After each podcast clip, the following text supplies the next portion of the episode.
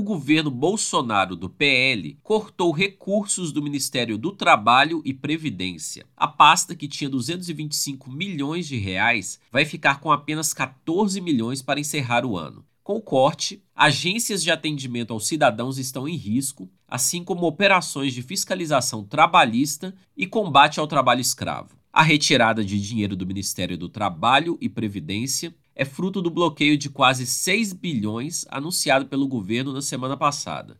Outras áreas impactadas são a saúde e a educação. Tudo porque, segundo o governo, é necessário cumprir o teto de gastos até o fim do ano. No caso da educação, como foi noticiado pelo Brasil de Fato no programa de terça, dia 30, os cortes vão fazer com que falte dinheiro para pagar as contas de água, luz, despesas com pessoal e outros gastos básicos. O corte na área foi de 1,7 bilhão de reais. A saúde também vai fechar o ano com menos 1,7 bi, como consequência da decisão do governo Bolsonaro. Isso deve afetar a compra de alguns insumos, como medicamentos fornecidos pelo SUS.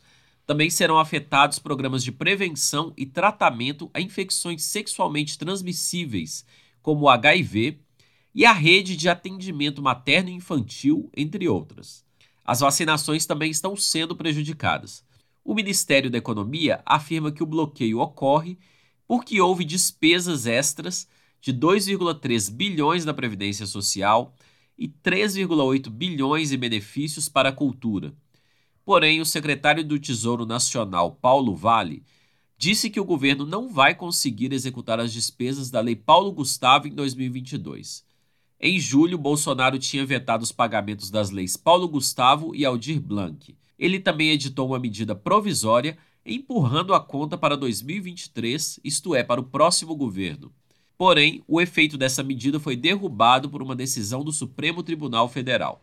De Belo Horizonte, da Rádio Brasil de Fato, com informações da Rede Brasil Atual, locução de Wallace Oliveira.